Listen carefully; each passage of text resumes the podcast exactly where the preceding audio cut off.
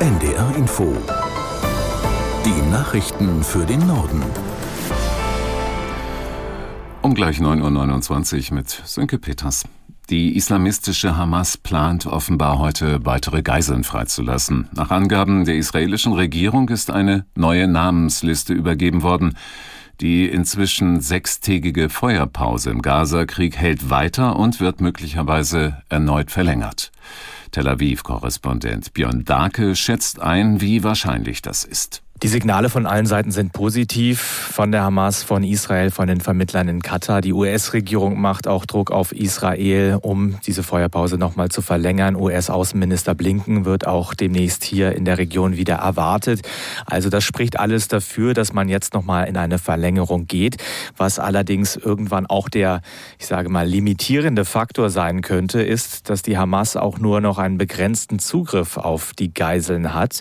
Das behauptet jedenfalls die Terror Terrororganisation so, dass sie von den jetzt ungefähr 160 Menschen, die noch im Gazastreifen vermutet werden, wirklich nicht alle in der Hand der Hamas sind und dann auch nur noch begrenzt Menschen für einen Austausch unmittelbar zur Verfügung stehen. Hört sich jetzt sehr technisch an, es geht immerhin um Menschen, aber die Hamas sagt eben, dass sie dann auch gar nicht mehr viele Abkommen sozusagen schließen kann.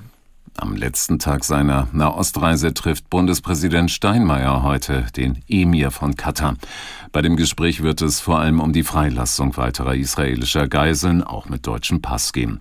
Aus Maskat Panayotis Gavrilis. Steinmeier sagte vor seiner Ankunft in Doha, er werde seine Bitte gegenüber der politischen Führung in Katar erneuern und auch die Erwartung äußern, dass Katar das Mögliche tue, um zur Befreiung von Geiseln beizutragen.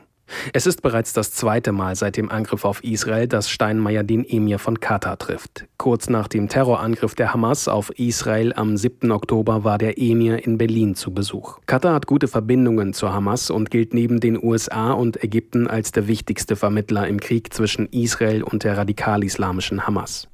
Auch einen Tag nach der Regierungserklärung von Kanzler Scholz zur Haushaltskrise wird weiter über die Finanzpolitik der Ampel diskutiert. Nach einem Urteil des Bundesverfassungsgerichts fehlen der Regierung in den kommenden Jahren mindestens 60 Milliarden Euro für Investitionen in die Wirtschaft und den Klimaschutz. SPD-Generalsekretär Kühnert hat im Deutschlandfunk den Plan seiner Partei bekräftigt, deshalb die Schuldenbremse im kommenden Jahr erneut auszusetzen. Ich halte einfach jetzt mal nach zwei Wochen der Diskussion über das Karlsruher Urteil fest, dass niemand auch nur ansatzweise Sparvorschläge vorgelegt hat, die dieser Größenordnung gerecht werden. Und vielleicht kann man daher einfach mal als Zwischenstand festhalten, über bloße Einsparungen im Kernhaushalt und bei den Investitionsvorhaben des Bundes wird das nicht zu füllen sein. Und deswegen ist es der Standpunkt der Sozialdemokratischen Partei in dieser Koalition, dass wir um die Nutzung der Notlage im Rahmen der Schuldenbremse auch für das kommende Kalenderjahr und das kommende Haushaltsjahr nicht vorbeikommen werden. So SPD-Generalsekretär Kühnert. Das Bundesverfassungsgericht urteilt heute, ob die Wahlrechtsreform von 2020 verfassungsgemäß war. Dabei geht es um die Frage, ob der aktuelle Bundestag nach verfassungsgemäßen Wahlrechtsregeln zustande gekommen ist. Aus der NDR Nachrichtenredaktion Thomas Kuhlmann. Konkrete Folgen hat das Urteil aber erstmal nicht. Es geht um die Reform der GroKo von 2020 mit einem neuen System von Überhang- und Ausgleichsmandaten. Grüne und FDP, damals noch Opposition, klagten genau wie die Linke. Hauptkritik, von diesem Wahlrecht profitiere vor allem die CSU. Nach dem Wahlsieg hat die Ampel das Wahlrecht dann nochmal geändert und Karlsruhe mitgeteilt, dass sich die Klage gegen das alte damit erledigt habe. Das Verfassungsgericht hält das heutige Urteil aber für wichtig und spricht von großem öffentlichen Interesse. Das neue Gesetz der Ampel aus diesem Jahr liegt übrigens auch schon in Karlsruhe. Geklagt hat unter anderem die CSU, die sich durch diese Reform benachteiligt sieht. Die telefonische Krankschreibung könnte noch im Dezember wieder eingeführt werden. Das geht aus einer Recherche des ARD Hauptstadtstudios hervor. Aus der NDR Nachrichtenredaktion Amir Brecht. Nicht vor Ende Januar, das hatte die Bundesregierung angekündigt. Stattdessen könnte es anscheinend schon am 7. Dezember soweit sein, also in genau einer Woche. Denn dann trifft sich der gemeinsame Bundesausschuss von Ärzten, Krankenhäusern und Krankenkassen, um über die geplante Neuregelung zu beraten.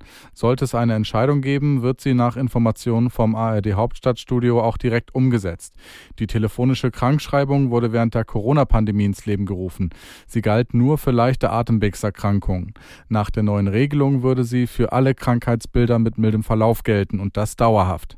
Zuletzt hatte der Hausärzteverband angesichts der aktuellen Erkältungswelle gefordert, die telefonische Krankschreibung schnellstmöglich wieder einzuführen.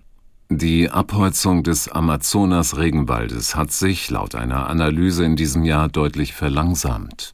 Das Waldüberwachungsprogramm Amazon Conservation registrierte zwischen Januar und Mitte November Abholzungen auf einer Fläche von etwas mehr als 9000 Quadratkilometern. Das seien fast 56 Prozent weniger als im Jahr 2022. Experten sprechen von einem Wendepunkt für den Amazonas-Regenwald. Das waren die Nachrichten.